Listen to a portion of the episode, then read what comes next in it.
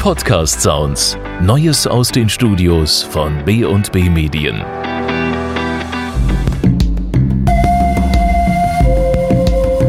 Hallo und willkommen zum Australien Podcast, in dem wir heute Bushfood der Aboriginal People servieren. Dale Tilbrook, eine Aboriginal Elder, lebt im Swan Valley südlich von Perth.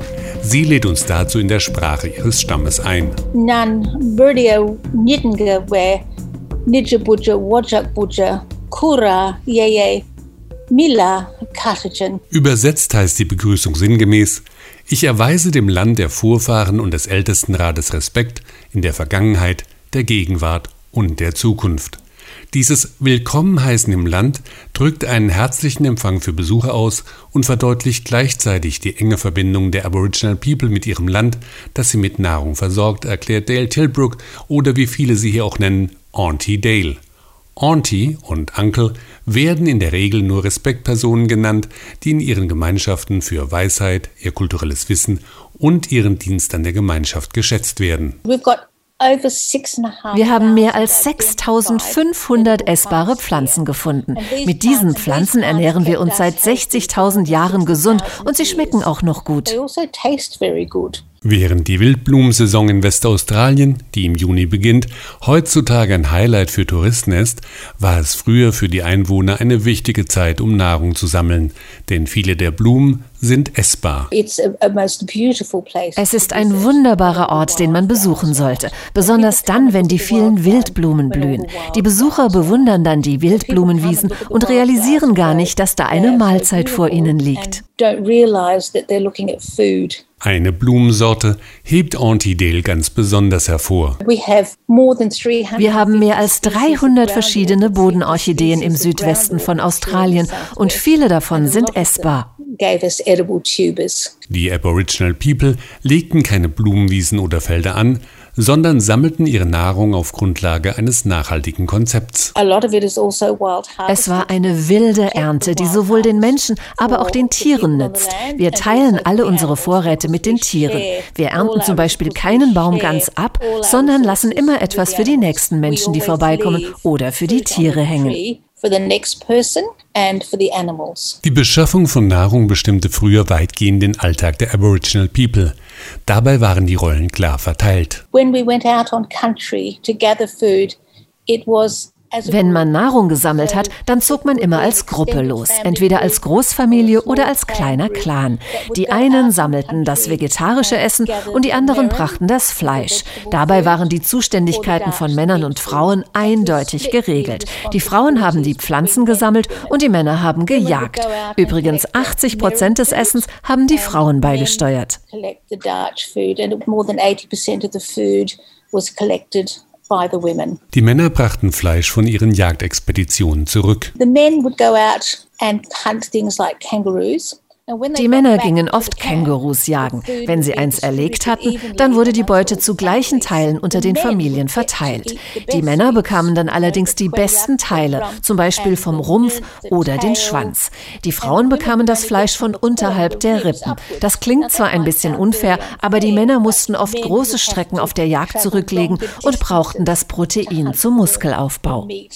And so they always needed the protein coming in to restore and replenish their muscles. Neben Blumen, Wildkräutern und Kängurus gehörten aber auch Emu-Eier zum Speiseplan der indigenen Bevölkerung. Emu-Eier 600 wiegen zwischen 900 600 und 900 Gramm, also so viel wie ungefähr 10 bis 12 Hühnereier. Das ist also ein ordentlich großes Frühstück. And that's what you call a big breakfast. Doch machten die Aboriginal People daraus kein Rühr- oder Spiegelei, sondern sie hatten ihre ganz eigene Art der Zubereitung.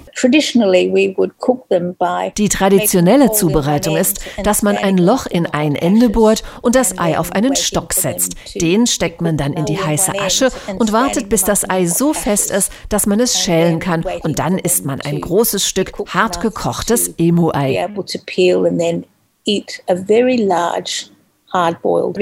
Allerdings standen die Emu-Eier nur eine begrenzte Zeit auf dem Jahresspeiseplan. Emu-Weibchen legen nur im Herbst Eier. Etwa drei bis vier Monate lang.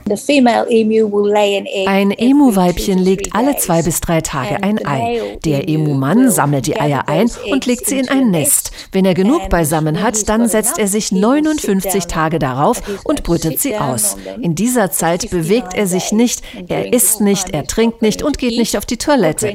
Die Mutter verlässt ihn in dieser Zeit und sucht sich wahrscheinlich einen neuen Liebhaber and probably get another boyfriend. Denn auch die Erziehung der Emu-Küken überlässt sie dem Mann.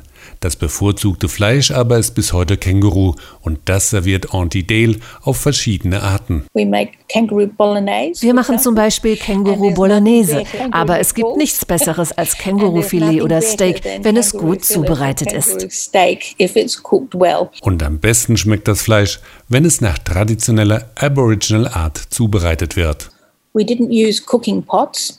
Everything was cooked wir haben keine Töpfe benutzt, sondern alles wurde am offenen Feuer zubereitet, entweder über den heißen Kohlen oder in der heißen Asche.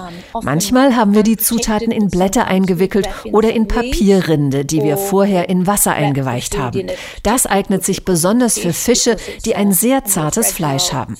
Ganz wichtig ist es, alles tief in die Asche einzugraben, damit keine Luft drankommt, sonst verbrennt es. Es darf nur schmoren, damit die Gewürze in das Fleisch oder den Fisch Fisch eindringen können.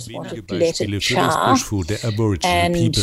Ein richtiges Erlebnis für alle Sinne wird es, wenn man Dale Tilbrook im Swan Valley südlich von Perth in ihrer Galerie besucht und die einzelnen Zutaten sehen, riechen und schmecken kann. Das Aboriginal Bushfood hat aber auch Einzug in die moderne australische Küche gehalten. Viele Küchenchefs nutzen die einheimischen Kräuter, um ihren Gerichten einen einmaligen landestypischen Geschmack zu geben. Mehr Informationen über Aboriginal Bushfood finden Sie auch auf australia.com.